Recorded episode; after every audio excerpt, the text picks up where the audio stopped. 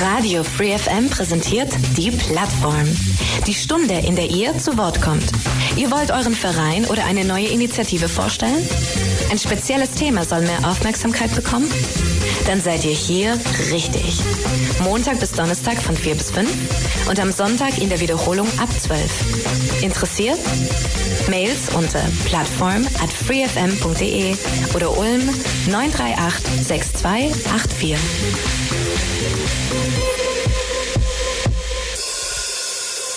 Es ist 16 Uhr und damit ist Zeit auf der 102,6 bei Radio Free FM für die Plattform, wie immer Montag bis Donnerstag auf diesem Sender um in diese Zeit. Mein Name ist Michael Trost und heute in der Sendung geht es um Rosen, um Blumen somit und bei mir vom Verein von den Rosenfreunden in Ulm ist bei mir heute die ja verantwortliche Vorstand, Vorstand, ja Vorstand von diesem Verein Rosenfreunde Ulm, die Frau Doris Strehle. Frau Strehle, ganz herzlich willkommen bei uns heute im Radio. Und Hallo, mich freut, dass wir Sie begrüßen dürfen und wir eine Stunde über Rosen sprechen dürfen. Hallo, freut mich, dass ich da sein darf. Danke. Das ist schön, dass es geklappt hat und ja, passt ja auch gerade, denke ich, ganz gut zum Sommer, zum Wetter. Rosen sind momentan ja auch immerhin noch, ja, halten sich so einigermaßen, wenn man draußen schaut und sogar nach äh, Witterung und Sturm, habe ich gesehen, wachsen wieder einige. Also von daher wohl ganz wieder, wie soll man sagen, dem Wetter auch wieder ähm, standfähig. Aber bevor wir zu den Rosen kommen, Frau Stell, wir machen immer eine kurze Vorstellrunde. Erzählen Sie einfach mal ganz kurz ein bisschen den Hörern, wer Sie sind, was Sie machen, einfach damit die Hörer Sie ein klein bisschen besser kennenlernen können. Kurze Vorstellrunde einfach. Mhm. Also die Rosenfreunde Ulm gehören zur Deutschen Rosengesellschaft. Das ist ein deutschlandweiter Verein, der in Baden-Baden sitzt und etwa so zwischen 4.000 und 5.000 Mitglieder hat. Und dieser Verein splittet sich auf in etwa ja, so gute 40 Freundeskreise und wir sind einer davon hier in Ulm.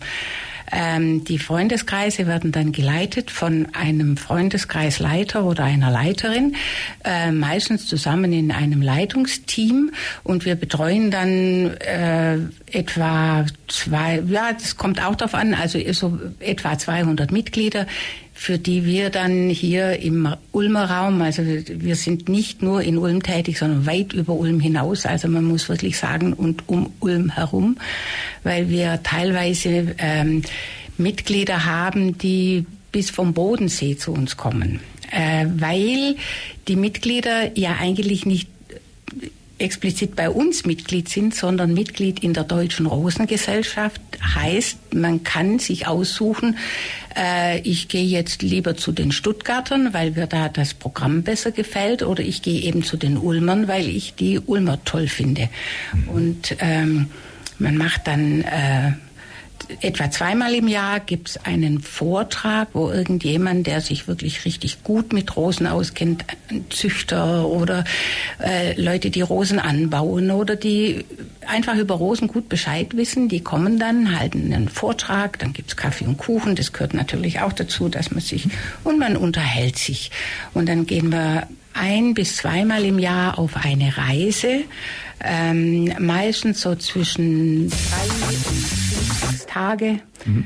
Ähm, da geht man dann miteinander Rosen, nicht nur Rosengärten angucken, sondern auch ein bisschen Kultur und man, man geht einfach gemeinsam weg und äh, schaut sich schöne Gärten an. Mhm. Und ähm, dann geht, machen natürlich auch die Mitglieder im Sommer, meistens so zwischen Juni, Juli, wenn die, wenn die erste große Rosenblüte ist, machen die dann ihre Gärten auf. Dann kann man Privatgärten angucken. Das ist auch ganz interessant. Wie sind Sie denn dazu gekommen? Haben Sie jetzt als Kind meinetwegen im Garten auch Rosen gepflanzt und gepflegt und gehegt? Oder wie haben Sie also die besondere Freude an der Rose entdeckt? Also ich denke, äh, als Kind, das ist eher selten, dass man sich mit so was Stacheligem wie mit Rosen abgibt. Ne? Mhm. Also ich habe eher so, ich denke, das ist fast ein bisschen der klassische Weg. Ähm, Meistens stößt man zu uns, wenn man schon, äh, wenn man sich so das schwäbische Häusle baut und dann einen Garten anlegt und dann plötzlich feststellt, ups, was baue, was tue ich denn da rein? Und so ging es mir auch. Und dann guckt man sich ein bisschen um und dann sieht man, es gibt vielerlei und unter anderem Rosen und dann fängt man vielleicht mal an, heutzutage surft man dann im Internet und findet dann, dass die Anzahl an Rosen, die es gibt, fast unüberschaubar ist, dass man sich da ähm, alleine wie im Dschungel vorkommt, weil man sich nicht zurechtfindet. Weil, und dann gibt's so und dann fängt man an zu suchen, wo könnte ich mich denn kundig machen, wer kennt sich aus? Und dann bin ich über die Ulmer Rosenfreunde gefallen und mhm. äh, zwei Tage später stand die damalige Leiterin bei mir im Garten und hat gesagt, ach, das sieht ja ganz vielversprechend aus und dann könnte man dieses und könnte dann jenes machen. Und ja, und so ähm, rutscht man da ein bisschen rein und dann stellt man fest, dass man eigentlich noch viel, dass es noch viel mehr zu erfahren und zu wissen gibt, äh, als man so im Internet äh, sich anlesen kann. Das ist zwar auch ganz schön, aber ein Garten ist was Haptisches. Da muss man hinfassen, da muss man, das muss man anfassen, anschauen, das muss man vor allem auch riechen. Die Rose duftet ja wunderschön und das muss man dann einfach äh, ja in Natura erfahren und deswegen ist so eine so ein Rosenfreundeskreis äh, doch eine ganz gute Möglichkeit, äh, um sich da dann ja auch weiterzubilden, was diese Pflanze angeht. Ja, also Sie haben auf jeden Fall auch einen Garten, der in dem sehr viele verschiedene wahrscheinlich auch Rosen wachsen und den Sie auch dann pflegen und äh, ja eben immer schauen, dass den Rosen gut geht. Das heißt, es ist auf jeden Fall auch ein Hobby, selber die mhm. Rosen, mhm. äh, ich weiß nicht, auch zu züchten, Fragezeichen? Nee, nee. Das also Rosenzucht ist natürlich, das ist so aufwendig, ähm, das kann man machen. Aber ähm, äh, das, äh, es gibt auch Hobbyzüchter, aber das ist natürlich extrem aufwendig. Und eine Rosenzucht ist schon schwierig, weil es ist ja nicht nur so, dass man da jetzt äh, ein, eine, äh, also eine Narbe bestäubt und dann wartet, bis es, äh, bis es Samen gibt und den dann aussät. Eine Rose ist ja ein Strauch. Das ist ja nicht eine Pflanze, die mhm. ähm, innerhalb von einem Jahr äh, ihre volle Schönheit entfaltet. Das dauert ja eine gewisse Zeit und da braucht man einen sehr langen Atem. Also wenn man die Profizüchter sagen immer, es dauert etwa von von der Kreuzung von zwei Rosensorten bis eine Rose am Markt eingeführt werden kann, muss man etwa zehn Jahre Zeit haben. Also Rosen brauchen schon eine gewisse Geduld. Oh ja. Würden Sie sagen, dass unter den vielen Blumen und vielen Pflanzen, die es gibt, die auch hier die heimischen Gärten dann schmücken, die Rose schon eine dann besondere Rolle spielt, eine herausragende Rolle vielleicht? Ich meine, viele Menschen, die jetzt zum Beispiel Blumen geschenkt bekommen, freuen sich insbesondere über Rosen. Rosen haben auch, glaube ich, in unserer Gesellschaft irgendwo eine ganz besondere Bedeutung. Rote Rosen, weiße Rosen und wurden auch schon in anderen Liedern, Schlagern besungen. Also ist die Rose was Besonderes? Also sagen wir mal so, eine, eine Rose, sie wird ja auch als Königin der Blumen bezeichnet.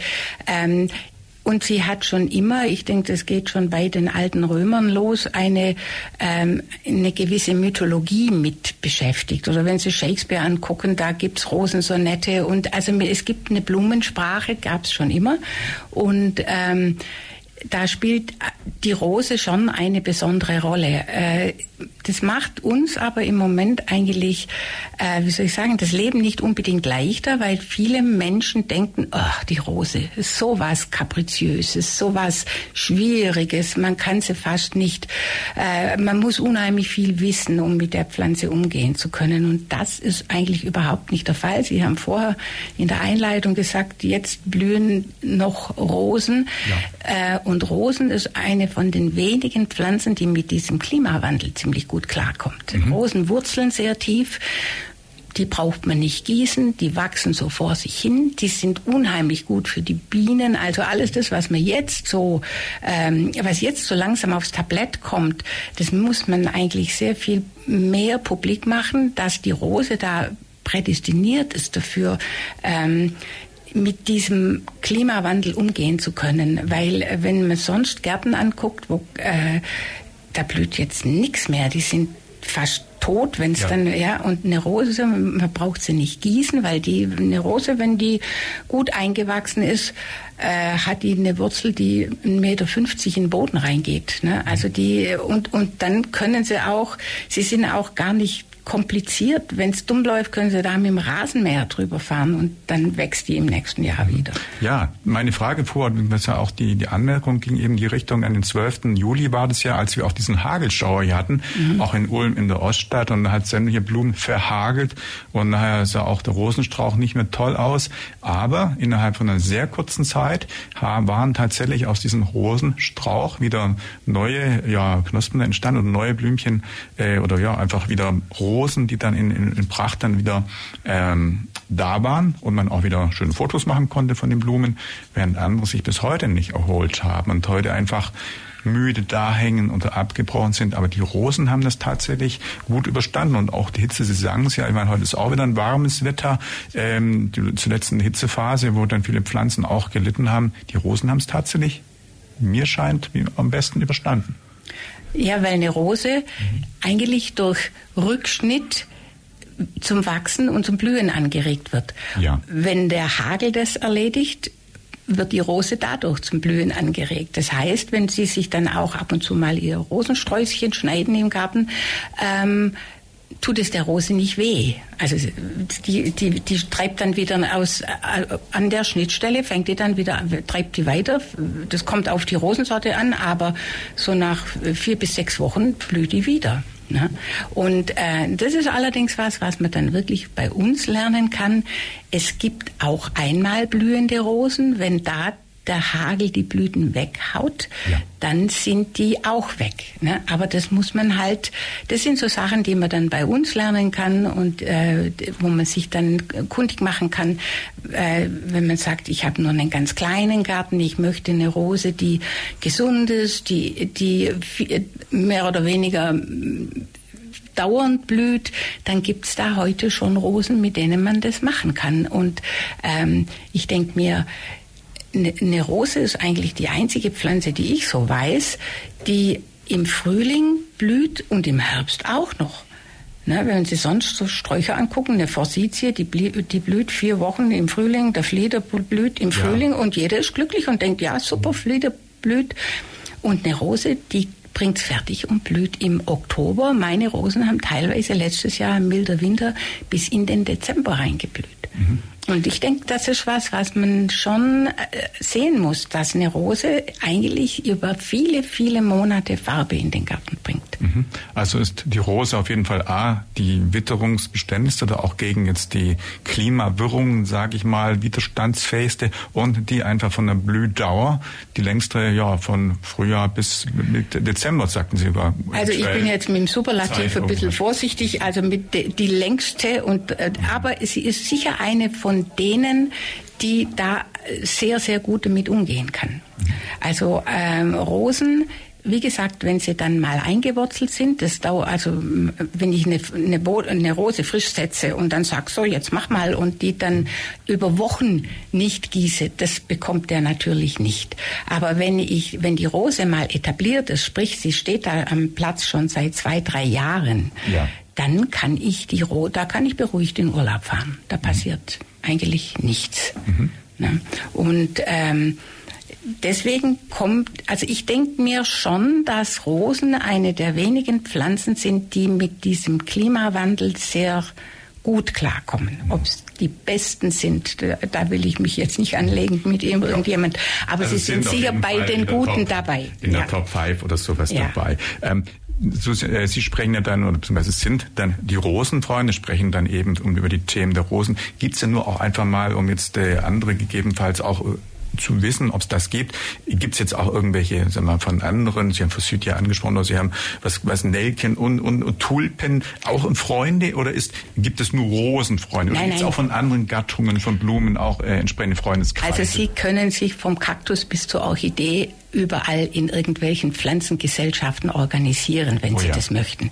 Jetzt eine Rose macht ich finde immer eine Rose ohne Hofstaat, das funktioniert. Es sieht auch nicht so schön aus. Reine Rosengärten gibt's eigentlich ganz, ganz selten. Mhm. Deswegen arbeiten wir jetzt sehr viel mit den Staudenfreunden zusammen, weil Rosen und Stauden, das geht sehr gut. Ähm, und die haben teilweise auch sehr ähnliche äh, Wachstumsansprüche und dann kann man die sehr, sehr gut vergesellschaften und das gibt dann eigentlich erst den schönen Garten, äh, wo dann ähm, im Frühling, Sie haben jetzt Tulpen angesprochen, mhm. die Rose fängt halt im, die ganz frühen Ende Mai, aber bis dahin ist der Garten eigentlich blütenleer.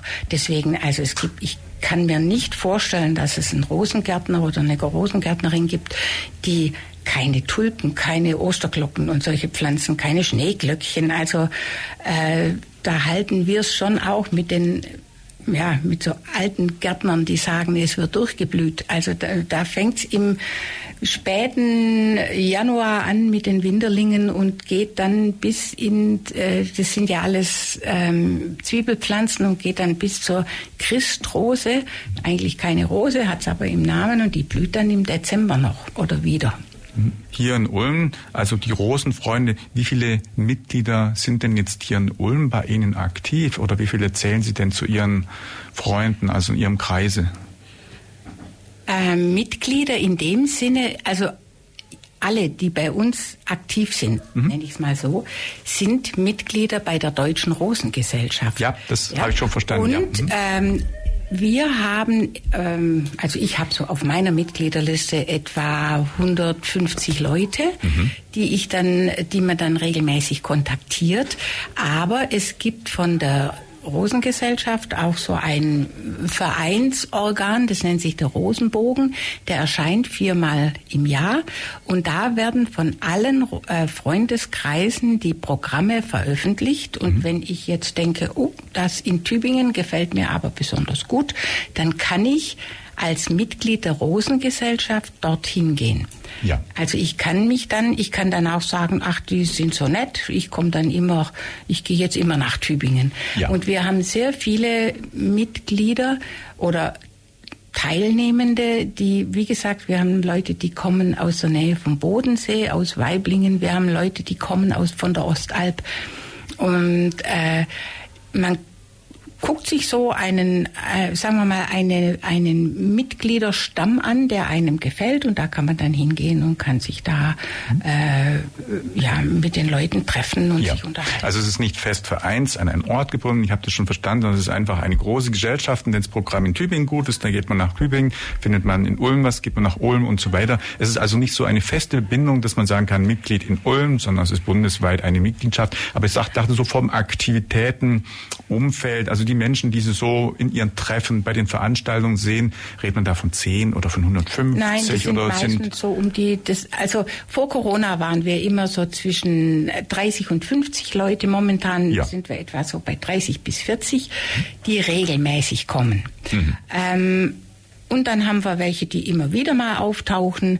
Äh, aber ich würde sagen, es ist nicht so, da, also die Leute, die jetzt im Ulmer Freundeskreis aktiv sind, das sind schon immer die gleichen. Also das ist schon so wie in einem Verein, dass man da dann äh, sich kennt, dass die Leute äh, äh, etwas gemeinsam unternehmen. Das habe ich ja vorher schon erzählt, dass wir ähm, ein eigenes Vereinsheim, da sind wir zu klein zu, aber wir treffen uns äh, immer in einem Vereinslokal und da, ähm, wie gesagt, da sind dann diese Vorträge und so und es sind dann immer, äh, ich lade diese Leute ja auch ein per E-Mail beziehungsweise über diesen Rosenbogen werden die immer eingeladen, mhm. zu diesen Veranstaltungen zu kommen. Weil Sie das gerade sagen, online. Wir können ja auch mal kurz Ihre Webadresse, zumindest hier für die Ulmer Rosenfreunde, nennen. Dann können die Hörer parallel zu dem, dass sie uns zuhören, auch mal auf der Website gerne vorbeisurfen, mal Ihre Website anschauen. Mhm. Haben Sie die URL, die Website so gerade im Kopf, dass Sie Also das sind die Rosenfreunde Ulm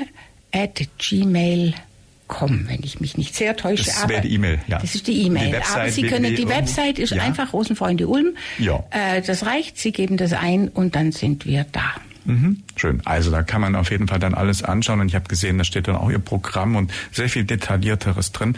Ähm, ich wollte noch mal kurz fragen, die Rosen ist natürlich jetzt vielleicht so ein bisschen so die Denke, naja, das sind halt überwiegend dann auch die Senioren, die sich dann vielleicht für die Blumen interessieren. Wie ist denn bei Ihnen so zum einen in, der, in dem Kreis das Verhältnis von Mann, Frau und auch dann von Jüngere, Ältere, wie ist denn so eigentlich die, die, die Interessensgruppe? Also mein Gefühl ist, dass so Blumen und Pflanzen, insbesondere Rosen, mehr vielleicht bei Frauen und Mädchen Interesse wecken und vielleicht da der Interessenskreis größer ist als bei den Herren und Männern.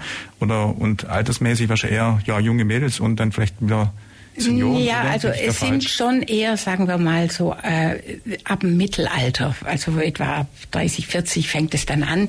weil ich denke, die meisten denken schon, sie brauchen ihren eigenen Garten, während das gar nicht unbedingt so ist. Man kann eine Rose sehr gut im Topf halten und deswegen ist uns auch jeder Balkongärtner willkommen, der also nur eine Rose auf dem Balkon hat. Das ist eigentlich nur dieses Interesse an der Pflanze und da ist es dann wieder so, dass es äh, weil ja sehr viel geforscht wird zu Rosen, sind es sehr oft Männer, die da ähm, äh, sehr wissenschaftlich an die ganze Sache rangehen, die dann also, äh, was weiß ich, wissen, wie viel Gene eine Rose hat oder wie der, auf welchem Gen der Duft sitzt und solche Dinge. Also sind es, oder Sie haben vorher gesagt, diese äh, Hobbyzüchter sind sehr oft auch Männer, die dann mhm. so, wie gesagt, ein bisschen aus der wissenschaftlichen Ecke kommen und dann versuchen, ihr, ihre eigene, da, da ist so der Forscherdrang im Mann, denke ich manchmal, äh, äh, äh, ja, wird da zum Leben erweckt und es sind sehr oft Männer, die da ähm, äh, sich äh, an, an die Hobby an die Hobbyzucht machen und ich denke Garten ist ja wirklich was Universelles. Also da ja. da gibt's eigentlich nicht Männlein und Weiblein, sondern äh, es gibt eher so äh, sage ich mal, an der, an der Farbe der Rose, da können Sie manchmal sagen, das sind eher Frauenrosen und das sind Männerrosen. Aber man schenkt ja auch eher Frauenrosen oder kriegen Männer auch Rosen mitgebracht. Also ich wüsste höchstens, dass man Frauen Rosen überreicht, Männern eher seltener, oder? oder ja, da geht's da ja, da geht's ja jetzt ums Verreich. Geschenk. Ja, ja. Aber es geht ja jetzt darum, wer pflanzt die Rose an. Ja, ja, okay. Ne? Mhm. Und da sind es sehr häufig Männer, weil äh, es gibt viele, viele Männer, die auch Gartenarbeit als ihr Hobby betrachten, als Entspannung. Und das sind, das sind wirklich viele Männer dabei. Und wenn die dann über Rosen stolpern irgendwann mal und dann denken, ach, das ist was für mich, dann gehen die dann oft auch hin und wollen wissen, äh, warum ist die Rose so, wie sie, wie sie ist. Was aber insgesamt würde ich sagen, gibt es da keinen, also ich, wir haben bestimmt genauso viele Männer wie Frauen. Und Profigärtner, die wir durchaus auch im Verein haben, das sind sehr häufig Männer die dann die großen Rosengärten, oder eigentlich fast alle, die die großen Rosengärten leiten. Die, es gibt ja riesige Rosengärten in Deutschland, ganz berühmte Rosengärten. Ähm, und das sind sehr häufig Männer.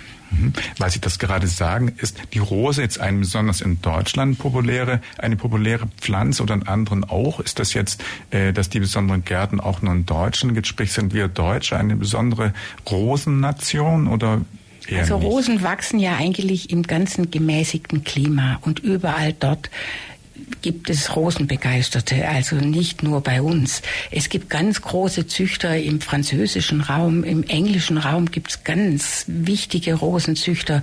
Es gibt Italiener zwischenzeitlich, die sich also wirklich hervortun. Was in Deutschland vielleicht besonders ist, die, die größte und wichtigste Rosenprüfung auf der ganzen Welt ist, also Rosen werden geprüft auf ihre Gartenwürdigkeit. Aha. Und diese allgemeine deutsche Rosenneuheitenprüfung nennt sich die und also ADR und das gibt's nur in Deutschland. Da werden an 14 verschiedenen Standorten über ganz Deutschland verteilt Rosen angebaut. Die wachsen da drei Jahre lang ohne jeglichen, also sie werden gepflegt, da wird das Unkraut rausgemacht und die werden geschnitten, aber kein Pflanzenschutz, nichts gespritzt. Also naturbelassen sozusagen. Völlig naturbelassen ja. und da wird geguckt, welche Rose bewährt sich unter diesen Bedingungen. Diese Rosen werden jedes Jahr gekürt und werden dann äh, veröffentlicht. Und solche Rosen sich in den Garten zu holen, macht viel Sinn, weil die kommen auch ohne Spritzmittel aus. Oh ja, das heißt, Deutschland ist auf jeden Fall, was äh, die Zucht oder was den, äh, das Wachsen von Pflanzen angeht, ein Blumenland, ja. weil man hat immer so ein bisschen, man Blumen hat ein bisschen Holland irgendwie im Kopf. Oder ja, Ausland. Holland, das sind die, die Tulpen. Das sind die Tulpen, ja. ja das sind die Und Tulpen. Holland sind die, ähm, es, ich denke, Lenz ist ein holländischer Züchter. Es gibt schon Züchter in Holland, aber die, die großen, sehr alten Rosenschulen, die sind schon teilweise in Deutschland. Mhm. Also Deutschland hat schon viele ähm, viel äh, Tradition in der Rosenzucht hier und die, wie gesagt diese diese ähm, äh, diese Rosenneuheitenprüfung, dieses ADR-Siegel, da sind auch die ganzen anderen europäischen Züchter darauf aus, dass sie das bekommen. Die schicken Rosen-Neuzüchtungen nach Deutschland, dass sie hier geprüft werden. Ähm, weil das doch für den Verkauf sich dann bewährt, wenn man sagen kann, die haben dieses ADR-Siegel.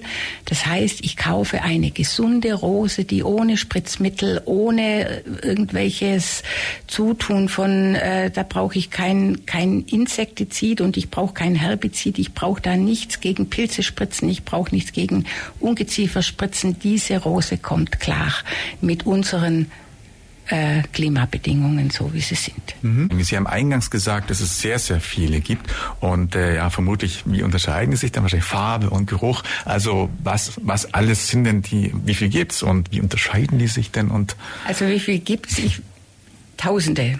Es gibt wirklich sehr, sehr viele Rosen. Ähm, was man vielleicht, wenn man eine Rose kauft, sich immer anschauen sollte, kaufe ich jetzt eine Kletterrose, die also hoch hinaus will, oder möchte ich eine Kletterrose oder möchte ich lieber was? Also wichtig wäre, dass man sich, wenn man eine Rose kauft, nicht nur die Blüte anschaut, ob einem die gefällt und ob einem der Duft zusagt, sondern man sollte vielleicht auch schauen, wie, wie viel Platz habe ich denn für diese Rose? Das ist ganz, ganz wichtig, weil ähm, wenn ich jetzt eine, ähm, einen kleinen Rosenbogen habe und der ist 1,80 Meter hoch und ich möchte da eine Kletterrose hinsetzen und ich kaufe dann einen großen Rempler, der zehn Meter groß werden kann, dann habe ich natürlich die falsche Rose gekauft. Und sowas sollte man sich schon klar machen. Ähm, wie groß soll, wie viel Platz habe ich für die Rose, die ich kaufen möchte. Und ähm, dann kann man in guten äh, Baumschulen oder in guten Rosen, bei guten Rosengärtnern. Es gibt leider bei uns hier im Ulmer Raum nicht mehr sehr viele, aber im Internet gibt's, kann man sich ja da auch kundig machen. Und dann kann man da eine Rose bestellen. Was man heute ja viel macht, ist, dass man Rosen im Container kauft, wie bei uns auf dem Rosenmarkt. Da sind ja dann die großen Rosenschuler da, die dann äh, ganz viele Rosen im Container mitbringen. Ähm, aber eigentlich empfiehlt, also ich bin immer noch diejenige, die da empfiehlt, Rosen im Herbst wurzelnackt zu setzen, sprich ohne Topf, mhm. ohne Blüte. Es macht Sinn, wenn ich mir die vorher irgendwo angeguckt habe und sage, okay, die Farbe, die Höhe, das gefällt mir alles. Ähm, und dann setze ich die im Herbst wurzelnackt in den Boden, dann kann ich mit ganz großer Wahrscheinlichkeit davon ausgehen, dass ich in ein, in, im nächsten Jahr schon eine blühende Rose stehen habe. Das ist bei Containerrosen auch so, aber die sind halt doch schon ein wenig in diesen Topf reingezwängt gewesen und ähm, das kann, ne, es geht nicht schief. Das geht auch gut. Aber ich finde immer eine wurzelnackte Rose, die, das ist, das ist wie ein Baby, das ich in den Garten pflanze. Und die, die, die wächst dann mit in meinem Garten, kommt mit meinem Boden klar, alles gut. Mhm. Eine Containerrose, die stand schon in irgendeiner anderen Erde, ist was anderes gewöhnt. Und wenn man die dann im Boden setzt, kann die zuerst mal sagen, ups, das gefällt mir hier aber gar nicht so. Ich bin ja was ganz anderes gewöhnt und mickert dann vielleicht ein Jahr. Die wird sich dann auch berappeln. Also eine Rose kaputt zu kriegen, da gehört schon was dazu. Also da muss man sich ein bisschen anstrengen. Haben alle Rosen was Gemeinsames in Bezug auf Geruch oder sind auch riechen die auch unterschiedlich oder gibt's äh, irgendwas, ja, was sie alle als Eigenschaft aufweisen oder, oder sind die alle so unterschiedlich, dass man das nicht Das kann man eigentlich kann? so nicht sagen, weil ja. äh, äh man soll es nicht glauben, aber auch die Rose ist so, wie sie in der Art, wie sie da steht, Moden unterworfen. Also wenn ich denke, vor, Sie haben vorher den Rosenstrauß erwähnt, da waren vor 40, 50 Jahren, da war die langstielige Rose mit einer großen, hochgebauten Blüte obendrauf, das wollte man haben. Ob die Rose gesund war, hat kein Mensch gefragt. Ob die Rose duftet, hat man auch nicht mehr gefragt, weil durch dieses, äh, durch dieses hochgebaute, dieses, diese Edelrosenblüte hat man den Duft vergessen. Die haben die meistens duften die gar nicht. Gehen Sie mal in den Rosen oder in ein Geschäft, holen, äh, schauen Sie sich die, die Schnittrosen an und versuchen mal, ob die überhaupt duften.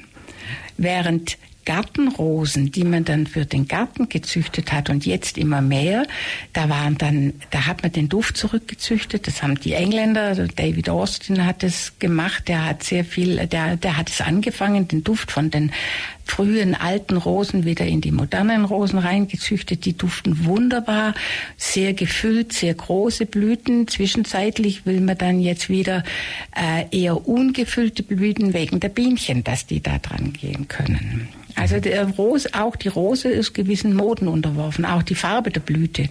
Heute will eigentlich kaum mehr jemand so dieses Knall, ja, dieses knallrote, heute hat man gern so lachsfarbene Rosen, dieses ah, Aprikot ja. und so. Also, und die Züchter reagieren darauf, aber ich habe ja vorher schon gesagt, es dauert etwa zehn Jahre, bis ich eine Blüte, äh, bis ich eine Rose marktreif habe. Das heißt, die Farbe kann man steuern bei der Zucht. Das heißt, wenn heute einem ja, was weiß ich, ein Pink oder ein poppiges Blau Mode würde. Ja, Blau darf ich unterbrechen. Blau, das ist die einzige Farbe, die es bei hm. Rosen nicht gibt. Aha, okay. Also, also alles andere geht, aber Blau nicht? Grün? Blau, auch nicht, oder? Ich Doch, es gibt eine Viridiflora, die Rose blüht tatsächlich grün, während ich mich jetzt frage, äh, das ist was für Liebhaber, ja. weil äh, die Blätter sind grün und die Blüte ist grün, da sehe ich ja nichts mehr. Es gibt eine grüne Rose, das gibt's mhm. ja. Aber, find, ja. aber es gibt keine, ein reines Blau, das versuchen die Züchter immer noch. Mhm. Aber es gibt noch keine blaue Rose. Mhm. Also wenn Sie eine blaue Rose sehen irgendwo in einem Blumenladen, dann ist die gefärbt. Mhm. So wie Orchideen. Blaue Orchideen gibt's auch nicht und das gibt's zu kaufen, aber die sind gefärbt. Da kommt was ins Gießwasser und dann färbt die weiße Blüte sich blau. Man sieht das ab und zu, man sieht's aber dann auch, weil die Farben ganz unschön und ja. unnatürlich sind. Und es ja. Das gibt's nicht. Also es gibt noch keine blaue Rose. Es gibt Rosen, wie zum Beispiel dieser alte Rembler Veilchenblau, der geht, der geht sehr in ein sehr dunkles Purpur, was dann schon, man könnte sagen, okay, das geht in diese Richtung. Aber es gibt Rosen, die sind so Mauffarben. Zwischenzeitlich gibt's das ja, äh, also so ein, blassviolett. In, in die Richtung gehen die. Man versucht es immer, man kommt dem immer näher, aber eine wirklich blaue Rose gibt es noch nicht. Mhm. Ja, also ich kenne auf jeden Fall gelben, die roten, weiße und dann so ein Gemisch, so ein bisschen pink-weiß, haben wir selber im Garten auch. Äh, und äh, ja, das ist, was ich so jetzt mal auf ähm, den ersten Gedanken hin äh, mich entsinne gesehen zu haben. Und ja, alles andere sind auf jeden Fall dann eher seltenere wahrscheinlich Farben, oder? Mm, oder gibt es noch was, was hier häufig anzutreffen ist? Ähm, es gibt, wie gesagt, es, es war, es gab wenn Sie weit zurückgehen, was bei uns ursprünglich als Rose wuchs, das waren so diese Hundsrosen, die man heute noch am Waldrand sieht oder so einfache Blüte, gibt nachher sehr, sehr schöne Hagebutten. Das ist übrigens auch was, was man bei Rosen auch noch sehen kann, dieser ganze Herbstaspekt, dass es Hagebutten gibt für den Garten. Aha. Und die Vögel freuen sich da dann, nicht nur die Bienen. Mhm. Aber ähm, diese Hundsrosen sind ja rosa oder weiß manchmal auch. Das sind die einzigen in der freien Natur bei uns vorkommenden Rosen. Alles andere hat man irgendwann reingezüchtet und was es gar nicht gab in Europa waren gelbe Rosen. Die kamen dann aus China hat man gelbe Rosen hierher mit eingezüchtet und ähm, zwischenzeitlich, die waren dann aber leider nicht sehr gesund.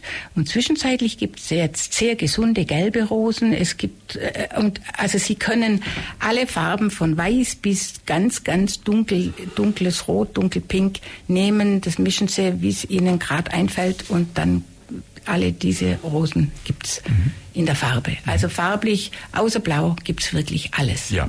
Wie ist das gerade, weil Sie den Duft angesprochen haben, wird er auch durch irgendwie Zutaten ein bisschen irgendwie bei der Zucht irgendwie dann auch gesteuert oder ergibt sich das dann selber und was überhaupt erzeugt dann bei einer Rose dann den Duft und worauf kommt es dann vielleicht an, dass es besonders gut riecht oder auch gar nicht? Ähm, das ist auch wieder eine Zuchtsache. Unsere Rosen, die bei uns so ganz, ganz früher in der Natur wuchsen, die haben einen, die haben einen Duft, aber meistens so ein bisschen nach Apfel, ganz, weil die sind ja verwandt, ne? Äpfel und Rosen. Ist ja das gleiche, also die, die, die sind verwandt miteinander. Und, und oft haben die ein bisschen nach Apfel geduftet, ähm, nicht sehr intensiv. Dann kamen die Franzosen, das war, das war aber noch zu vor Napoleons Zeiten und so. Und die haben dann ähm, Duftrosen gezüchtet auch. Und dieser Duft wurde dann in andere Rosen, und das sind dann, was man die alten Rosen nennt. Also Rosen, die äh, vor 18, 1700 irgendwann gezüchtet wurden. Ähm, die blühen meistens nur einmal, aber sie duften betörend. Die haben einen wunder, wunderschönen Duft.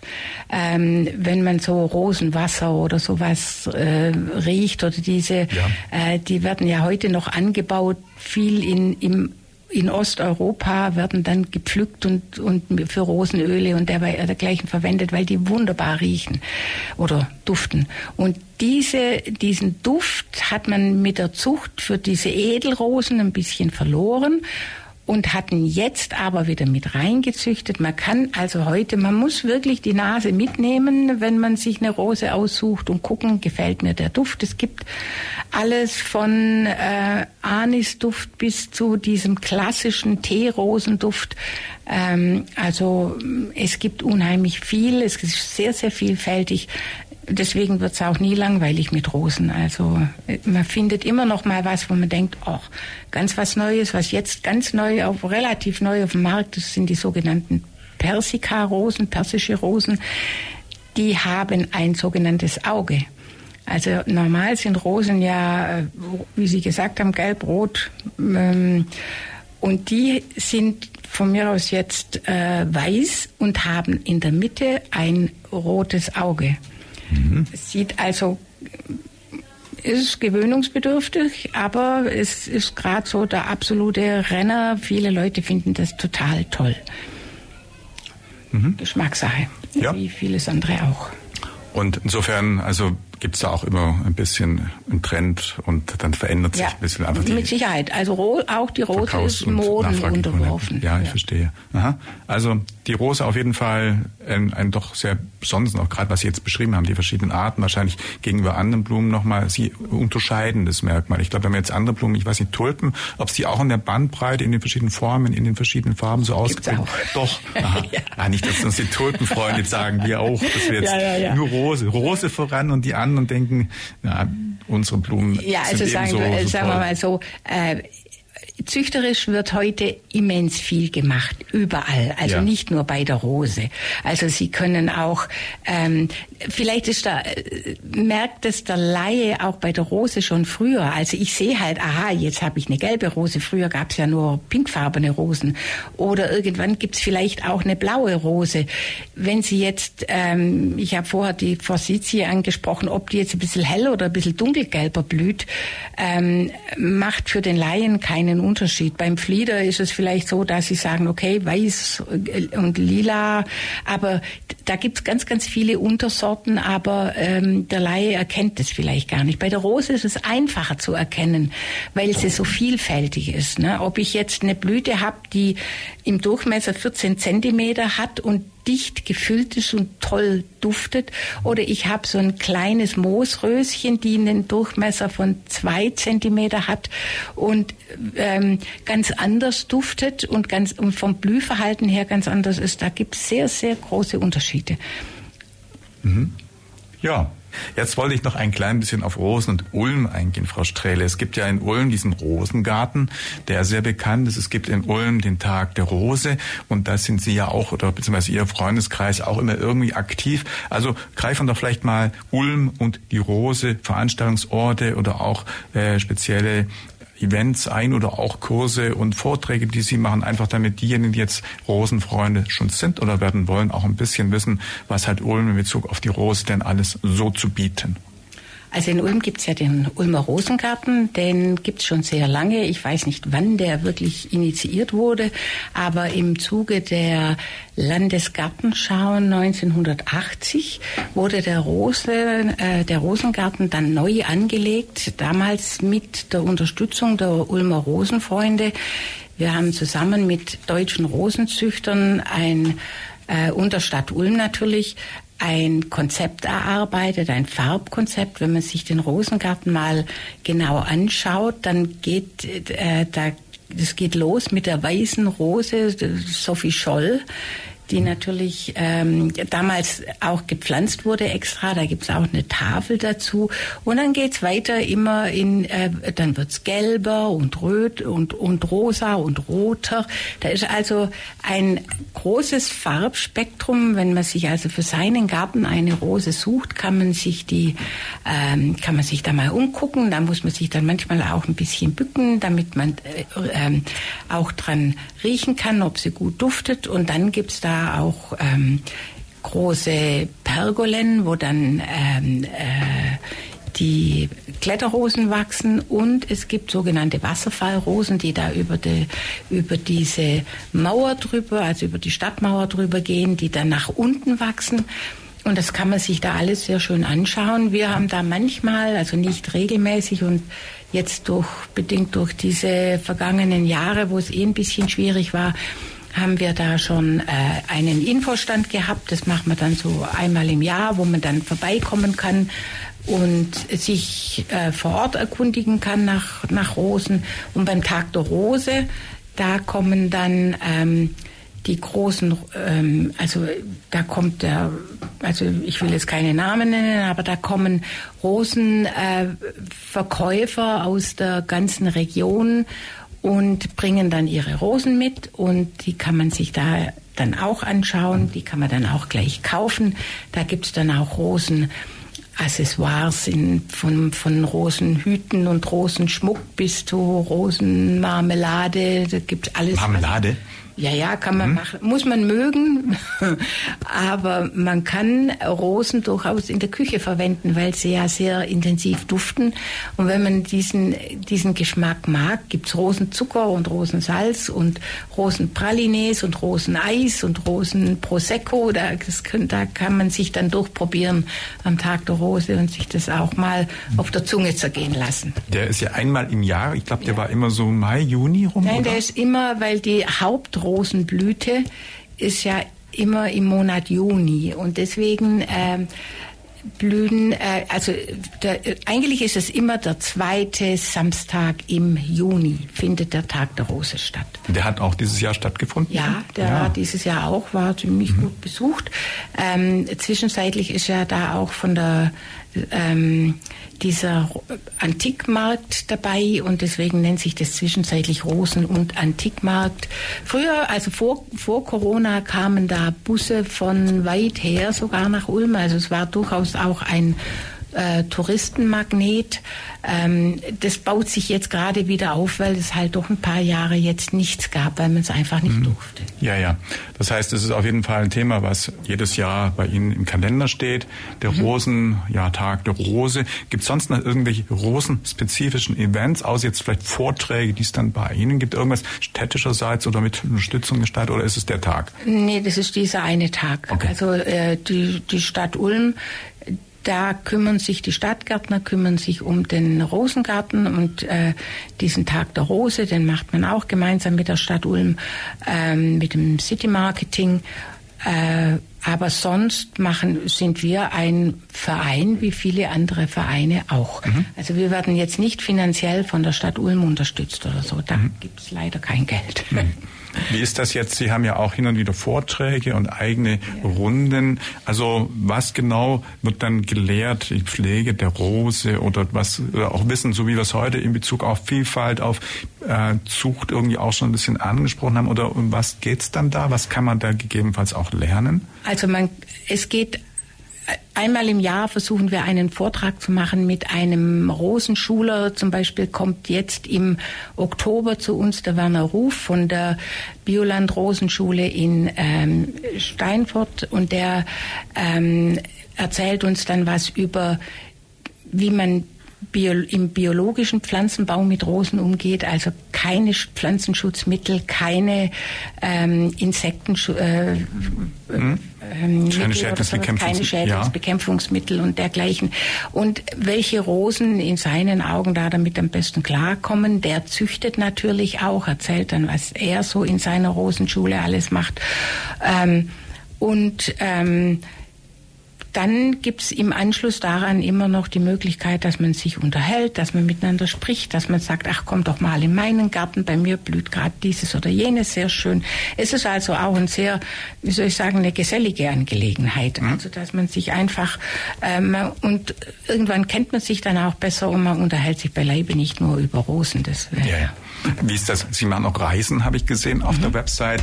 Wo geht's denn dahin? Gibt's ja auch irgendwie dann Messen, Veranstaltungen oder irgendwas? Rosengärten, die man Rosengärten, dann aber meistens eher. Also wir fahren jetzt äh, Ende August fahren wir nach Franken.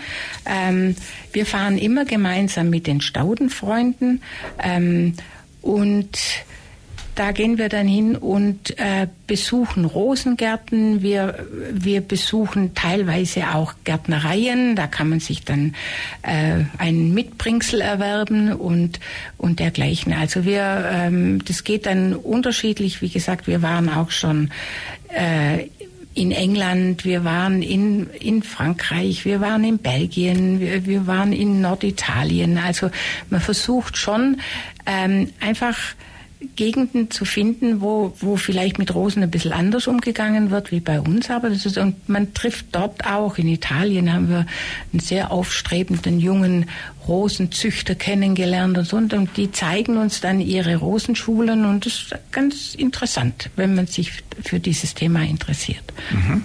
Ja, wie ist das jetzt, wenn man Sie treffen möchte, wenn man jetzt auch über das Zuhören und über unsere eine Stunde in der Plattform heute Rosenfreund oder Interessent geworden ist? Wohin darf man sich dann wenden? Wie trifft man Sie? Wo kommt man denn am besten hin? Und ja, wie also macht man das? Am besten ist es, man guckt einfach auf unserer Website, also bei den Rosenfreunden Ulm. Ähm, da stehen dann auch die Kontaktadressen von mir und von meinen Vorstandsmitgliedern mit drin. Da kann man jederzeit anrufen. Wir freuen uns immer, wenn sich jemand meldet oder wenn jemand sagt, oh, ich habe jetzt einen, äh, einen äh, neuen Garten, ich möchte da Rosen pflanzen. Was empfehlen Sie mir denn? Da sind wir dann gerne behilflich. Oder ähm, jemand sagt, ich möchte gerne auf diese Gartenreisen mitgehen, ähm, weil das ist ja auch immer sehr schön, wenn man da andere Gärten sieht. Und also wer mit uns in Kontakt kommen möchte, immer gern über unsere Website oder dann direkt an die Rosengesellschaft in Baden-Baden. Da dauert es dann aber ein bisschen länger, bis man dann bei uns ist. Also es ist dann, äh, es macht Sinn, unsere Website aufzunehmen. Mhm. Social Media zufällig auch Instagram, Facebook oder? Nein, nicht? noch ja. nicht, sind wir gerade dran, aber das okay. gibt es noch nicht. Schön. Ja, die Stunde geht immer sehr schnell rum, Frau Strehle. Sie haben es wahrscheinlich auch bemerkt. Wir haben 16:59 und 30 Sekunden. Mir bleibt nur mich ganz herzlich zu bedanken bei Ihnen, dass Sie heute eine Stunde so informativ über die Rosen berichtet haben, über den Verein und alles. Mein Name ist Michael Trost und der Moderation. Ich sage vielen Dank fürs Zuhören. Mein Studio Gast war. Sie sagen noch kurz den Namen. Es war Doris Streile und danke fürs Kommen. Danke ebenso fürs Zuhören und fürs Kommen. Schönen Nachmittag wünschen wir gemeinsam. Tschüss, macht's gut und bis bald.